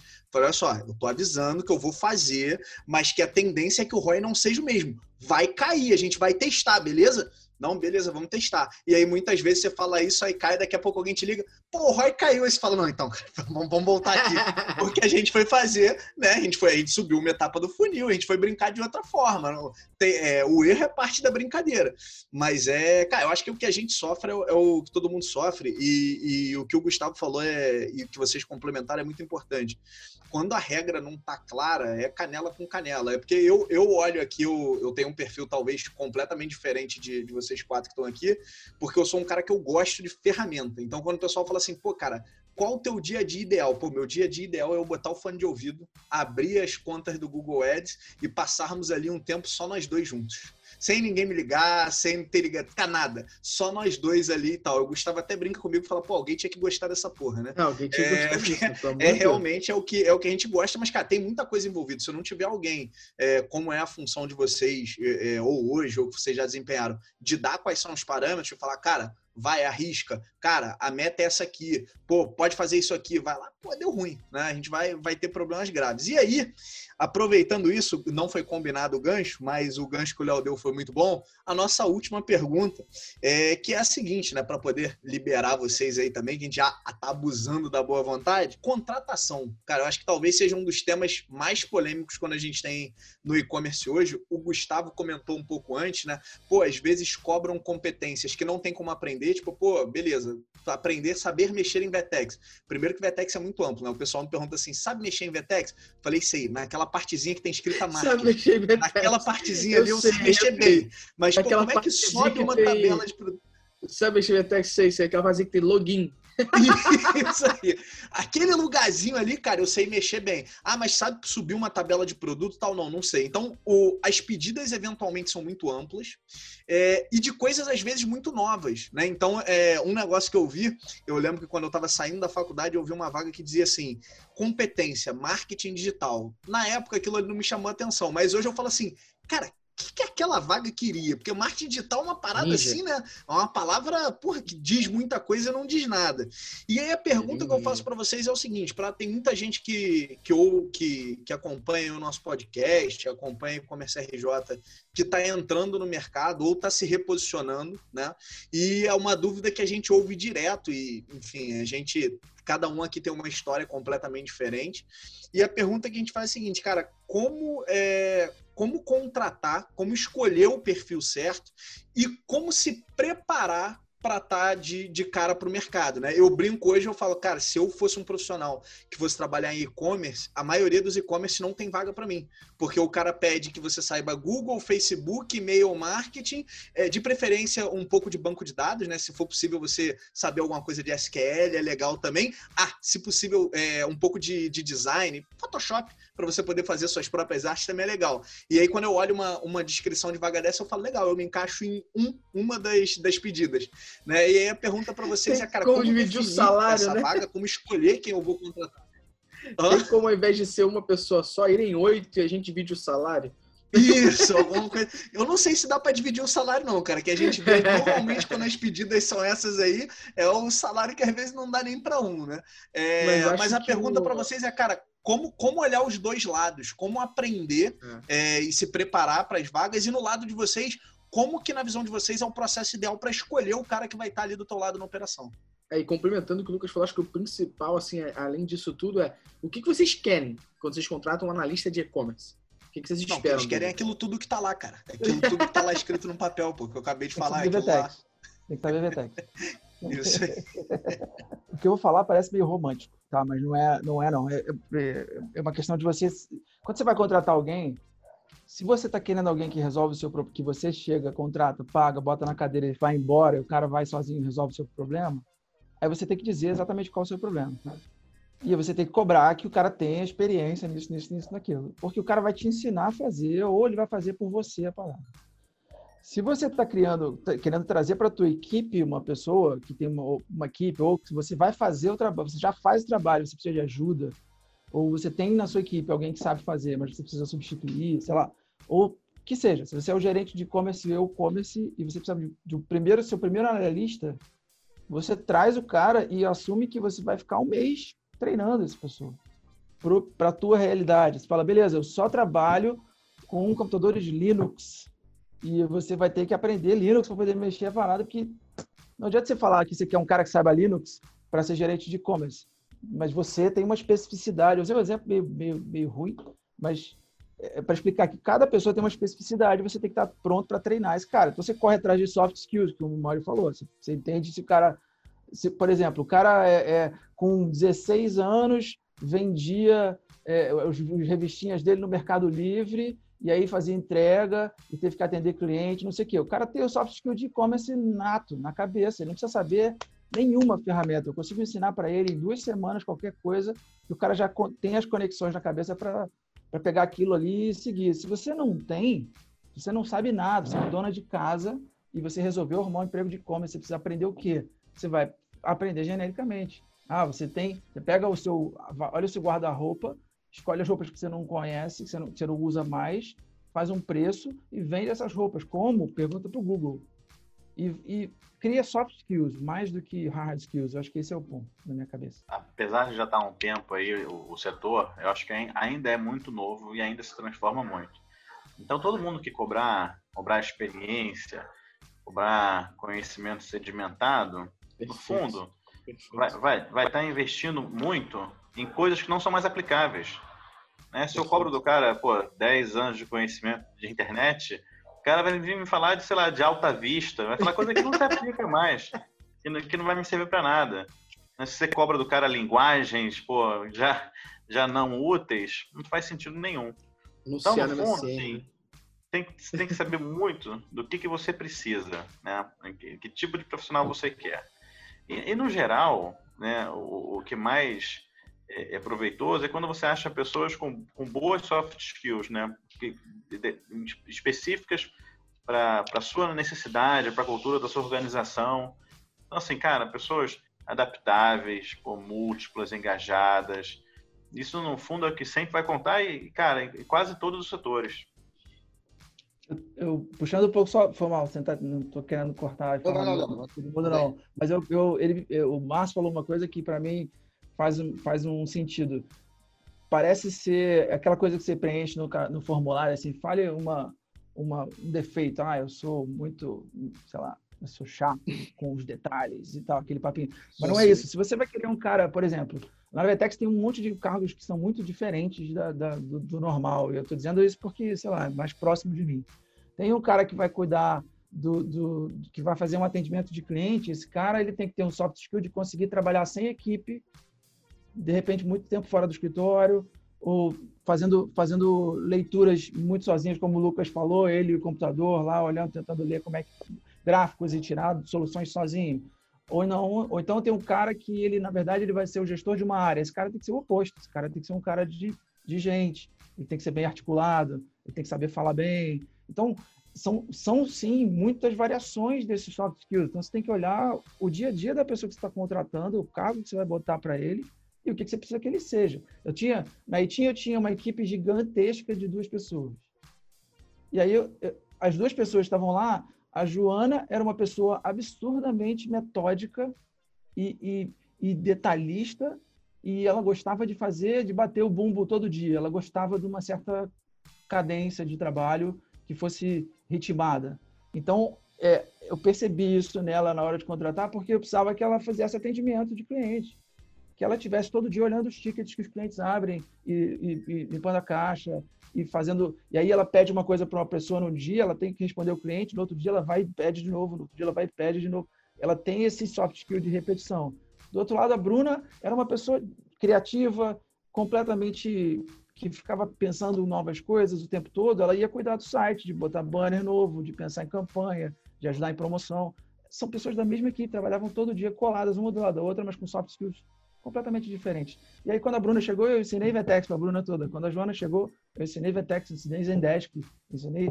E, e, tudo bem, e as duas agora sabem essas coisas e estão trabalhando na soft skill, entendeu? Falar um pouco diferente aí, vou contar um pouco de uma historinha. Eu, a primeira vez que eu fui contratar alguém, eu ouvi do meu chefe, que era um cara que tinha poucas papas na língua e que me ensinou muita coisa, foi o Marcelo Ribeiro. Ele falou assim: Cara, você não entende nada de gente. Você precisa entender de gente. E aí eu fui, botei isso na cabeça que eu falei, cara, preciso entender o que esse cara quer dizer, né? E, e aí a primeira coisa que eu fiz na próxima entrevista que eu fiz, eu peguei o currículo do cara, botei do lado, falei, cara, eu já li o seu currículo, não vou ficar escrevendo sobre ele não. Conte sobre você. Deixa eu me conectar com você, porque no fim das contas, um emprego, ele é um casamento, né? Que normalmente acaba não porque o cara está insatisfeito com a empresa, mas porque ele está insatisfeito na relação com o chefe dele, né? Você, dificilmente a pessoa se divorcia da empresa, ele se divorcia da liderança, é, é o que é mais comum. Então, eu acho que a, é, é, a, partir dali eu comecei a entender que assim, ou eu estou oferecendo alguma coisa para essa pessoa que se encaixa na vida dela, para ela chegar em algum lugar que ela quer, ou não vai funcionar. Então, acho que assim, mais da metade do papo quando eu participo da entrevista, que eu prefiro não participar, porque eu acho que é uma questão de conexão tão forte que se alguém fala assim, pô, entra na entrevista comigo para validar o cara, eu falo, meu, eu vou entrar por 10 minutos para ouvir soft skills. Mas a relação que tem que estabelecer é o entrevistado e o entrevistador, porque vai ser o chefe liderado. Então eu prefiro não participar. Pô, entrar para validar alguma coisa, tal, beleza, mas eu prefiro não participar. E aí você vê que quando essa. É, de novo, é botar as regras na mesa, né? Falar, cara, o que, que você quer desse emprego? Ah, eu quero chegar, o meu sonho é, eu preciso juntar uma grana e fazer intercâmbio. Beleza? Beleza. Esse, esse emprego vai te dar se você bater meta tal, tal e tal. Beleza? Beleza. Aí começa a se gerar determinados acordos entre, entre essas pessoas. Então, eu acho que, na realidade, uma contratação, independente se é de e-commerce ou não é, ela é uma junção de história, que vai te dizer se você está em condições de entregar para a pessoa condições dela chegar onde ela quer, se aquela pessoa é a correta para entregar o que você precisa como KPI executivo. E aí você faz uma validação neural do cara ali, é, soft skills, tal, mas isso você vai pegando durante a conversa. É natural que a pessoa vá. E, e o que eu aprendi ao longo da minha vida de entrevistas é que com, quanto mais natural se torna a entrevista, mais real é, som, é. aparece o soft skills dessa pessoa, né? E aí eu acho que de fato, é porque eu já participei de processos seletivos que eu olhava assim, não, o cara vai vir aqui apresentar um case.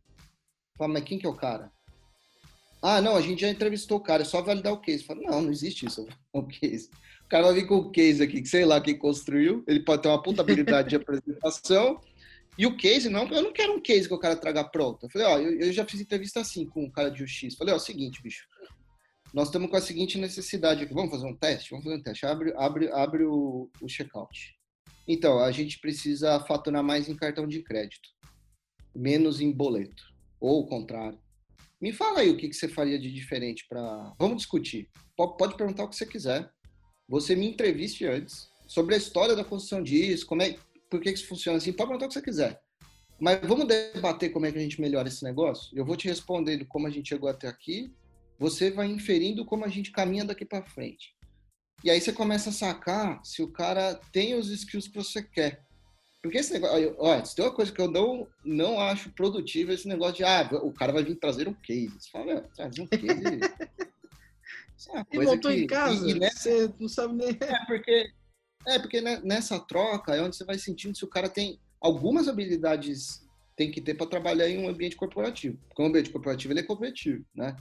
Então, antes de tudo, ele tem que ter capacidade política. Porque não, ninguém consegue crescer ou atingir alguma coisa, salvo se ele é um especialista, bete um fone no ouvido lá, como o Lucas falou, acabou. Executa o trabalho dele e acabou. Se ele tem alguma relação lateral, superior, diagonal, ele tem que saber se posicionar. Ele tem que saber conversar. Mas, principalmente, ele tem que entender quem é o cara do outro lado da mesa que ele tem que convencer, né? É, isso é fundamental, porque assim, como é, ó, não tem nada pior, e eu já comandei área de tecnologia, não tem nada pior do que um demandante chegar para o programador e falar, cara, eu preciso disso, disso, disso. Entrega, escreve um escopo mega bem escrito, entrega e fala isso. O programador olha para aquilo sem entender por que, que, o cara quer, não se conectou, não sabe por que, que, tá, por que, que isso é prioritário ou não é prioritário, vai fazer de má vontade e vai achar que o cara que encomenda é burro ainda. Porque ele, com certeza, se tivesse trocado uma ideia, eles iam chegar numa solução melhor, mais rápida, mais eficiente e mais estruturalmente pensada é, como arquitetura. E aí, cara, você começa a ver que as pessoas não têm habilidades políticas, que é o óbvio das nossas relações humanas. Então, um trabalho não é nada além de uma relação humana com as pessoas colocadas nas posições certas, com regras de jogo pré-estabelecidas. Quando não, é, não há uma capacidade de relação política, que política tem, no Brasil, especialmente, nós é, temos uma é política do mal, né? É, mas a política ela é do bem. A política ela pode ser do bem, porque a melhor forma de você convencer alguém é, não é numa reunião. A reunião é a formalização um posicionamento de uma área perante outras pessoas e áreas. Mas antes disso, o que você fez? Você chamou no canto, o cara falou: ó, Deixa eu te contar, vai ter uma reunião tal, deixa eu te contar porque isso aqui é importante. Chama o cara, te explique e tal. Olha, isso vai te afetar de tal forma. Vamos, já pensa no assunto tal, porque vai surgir. Então, assim, essa capacidade política, não importa o nível. Não importa o nível. Nós trabalhamos em todos os níveis possíveis. Você vê a habilidade do cara e fala, cara, o cara desenrolou. O cara desenrolou. É, então, para mim, esse é, esse é o soft skill que eu mais aparece numa entrevista. É, é, e, e última coisa que eu diria assim, muitas vezes eu fui surpreendido porque eu não olhei para dentro. E olhar para dentro, às vezes você pega um bom meia direita, você pega um bom lateral em fim de carreira e bota na meia, o cara executa para cacete. Então, determinado, determinadas posições é, desenvolvem a, o neural do cara e, e skills técnicos que se você pegar esse cara e jogar em outra posição, e você meio que se entende que, pô, você pega um comprador, bota ele para cuidar de canal, cara vai dar certo, o cara vai dar certo. Muito possivelmente o cara vai dar certo. Porque ele tem um racional de compra de. Uma vez eu vi isso do Marcelo, mas assim, quando eu fui trocar de área, aí eu falei, cara, eu não entendo nada de mídia, eu não sei nem como é que compra a mídia. Ele falou, cara, quem compra tomate, compra televisão, compra a mídia. É, a lógica do comprador é a mesma. Se você for racional, é o que os caras querem. E assim tem N outras posições que, quando você pega um cara daqui e joga para lá, né? Você começa, por exemplo, cria uma área de CX. E você tem um, uma pessoa de atendimento que ela não é, ela não está medindo ali só por percentual de resolução, não. Ela sabe o que o cliente quer, ela tem uma classificação de problema da empresa, ela sabe como melhorar as coisas. Você pega essa pessoa, joga em CX, putz, ela vai voar, ela vai voar. Então, acho que essa é a última dica que eu daria. Assim, muitas vezes os tesouros estão jogando em posições erradas, cansados, já estão muito tempo fazendo a mesma coisa. Então, é, novos desafios internamente geram frutos muito bons. Fábio tá sendo psicólogo para mim, quase, cara. Isso é, não, isso virou uma mini aula aqui, né? Eu, no, no, time da, no time da Vetex, eu tive todos esses casos quase que ele falou. Tive um cara que estava à beira de uma performance horrorosa, que bastou ele trocar de cadeira e, e o cara triplicou de performance. Eu tenho, eu tenho, hoje eu tenho oito pessoas no time, eu preciso ter 14, então tô, né, tô contratando quem quiser. e desses oito, cinco são engenheiros formados cara, e trabalham com suporte, atendimento e sucesso de parceiros, super técnico. A, a, contratei tem um mês e meio uma, uma analista, engenheira formada e, e ela trabalhava ela trabalhava, ela empreendedora, e aí empreendedora o quê? Não, ela tinha o e-commerce, né? Ela tinha o projeto dela de tecnologia. Não, ela tinha um bar na Lapa. Engenheira formada, empreendedora, tinha um bar na Lapa. Cara, é um foguete, um demônio. Ela aprendeu assim, cara. Aquela curva de aprendizado assim, uf, vertical. Um cara que você conhece com certeza, Léo, que é o Dani, que tá lá pela Vetex em Barcelona. Sim. O Dani foi nosso trainee lá no Walmart, né? E eu lembro que a gente olhava para aqueles meninos apresentando na última fase do trainee e tal, olhava e falava, mas quem que a gente vai escolher? Todo mundo é muito bom, né? E tinha muito nego muito bom, meu. Só que ele contou uma história que você falou, cara, esse cara vai dar certo. O cara começou, ele foi trader do, na conta do pai dele, de compradores e vendedores no Mercado Livre, chegando a movimentar milhares de reais por mês. A hora que ele falou isso aí no, no painel, eu anotei e falei, bom, vamos guardar a hora que esse cara, né, quero ele pra mim, né? a hora que foi a entrevista final, eu falei, cara, conta essa história aí. Como é que você, como é que você faz isso? Qual, qual que é o racional? Como é que você chegou a, a pedir dinheiro pro teu pai para trabalhar nisso? Com, com quantos reais você começou? Com quantos reais você tá? Aí ele começou a contar, eu falei, cara, esse cara é meu. esse cara é meu. Isso é muito que é isso, é, você tem experiência, você olha e fala, esse cara aqui vai dar certo fazendo outra coisa. E quando você vai começando a entender de gente, você vai sacando, né? eu gostei disso, porque, querendo ou não, trabalho com o Márcio já há muito tempo e o Márcio já fez isso algumas vezes na, na, na Alter. O Márcio já fez isso. O Márcio já fez isso algumas vezes na Alter, né? De olhar para dentro, olhar para a própria, própria empresa e chamar uma pessoa que às vezes é de uma área que você não, não domina no dia a dia, você não acredita que ela vá dominar, e traz para cá e estuda, estuda, ensina, ensina, tem paciência, a pessoa essa pessoa evolui bem ali, né? Acho que o Márcio já fez bastante isso também. Pela experiência que eu, que eu vejo, é legal isso, olhar para dentro. E, gente, eu só tenho a agradecer essa aula gigante que vocês deram pra gente. Grande aula aqui, foi um, foi um bate-papo, foi uma aula. A galera que estiver ouvindo vai com certeza entender assim todo esse mundo de e-commerce, gestão, operação, é, sobre tudo que a gente que a gente falou aqui. É, e acho que foi, foi um, um assunto trocado muito, muito rico aqui, né? Acho que foi uma troca de informação, uma troca de, de ideia, troca de, de conversa super rica no que a gente viveu aqui. E só tenho a agradecer imensamente o tempo de vocês aqui e a troca, a troca de vocês com a gente, porque, como eu falei mais uma vez, isso não foi podcast, foi uma aula. e eu pude ver não só a, a, experiência de vocês, a vivência de vocês, como também aprendi algumas coisas aqui, conexões e também é, algumas coisas legais de experiência também. Então, Lucão, obrigado mais uma vez. Tamo junto, cara. É sempre um prazer. É, acho que hoje foi, cara, bem bacana. É um daqueles podcasts que a gente sai com a sensação de que ainda não esgotou o assunto, né? Acho que tem mais coisa é. pra gente falar sobre isso aí. Né? Então, legal agradecer ao Léo, ao Márcio, ao Fábio, acho que foi, cara, uma troca bem rica e, não sei, já fazendo aqui aquele jabá para parte 2, né? Léo, brigadão, cara. Valeu, valeu, obrigado. O papo é exatamente o que o Lucas falou, cara. Tem papo aí para mais de hora. É, e com essa galera, puta merda. É. Márcio, obrigadão mais uma vez, meu amigo. Eu que agradeço. Sempre bom bater um papo assim. Acho que a gente acaba aprendendo muito aqui, ouvindo muito mais do que falando. Obrigado. More, porque é More, porque eu sei que você, apesar de ser Coringão, quando ele falou, tá, gente, aquela questão do. Você pega o lateral direito, final de carreira, e bota no meio, ele tava falando do Fagner, do Corinthians. Não, ele ainda não chegou nisso daí, não. Ainda Mas, não pô, chegou nisso, né? Você falou do assunto aí que ó, a minha bio do Instagram é corintiano e colecionador de memórias. Então acho que é, poder compartilhar um pouco dessas memórias aí é, pô, para mim é um prazer sempre, sempre grande. Acho que é, a gente apanha muito na vida também, né? A gente erra bastante é, e, e, e, a gente aprende, como diriam nossos avós, no amor e na dor, né? Então, é acho que a gente contei muita história legal, mas também já apanhamos bastante para chegar nisso. Mas é, acho que é isso, uma chegar constante evolução. É, a gente vive uma constante evolução, né? Acho que especialmente em um mercado novo, onde nada é pronto, né? Não existe fórmula pronta. Então, acho que é isso, é se amparar o mais possível em conteúdo é, e tentar filtrar o que é bom, o que pode ser relevante. Obrigado aí pelo convite. Quando quiser. Pô, já, já, aqui já pegamos alguém que já se elegeu para a versão 2. Você viu, né? Falou da versão 2 aqui, o cara já falou, tô disponível.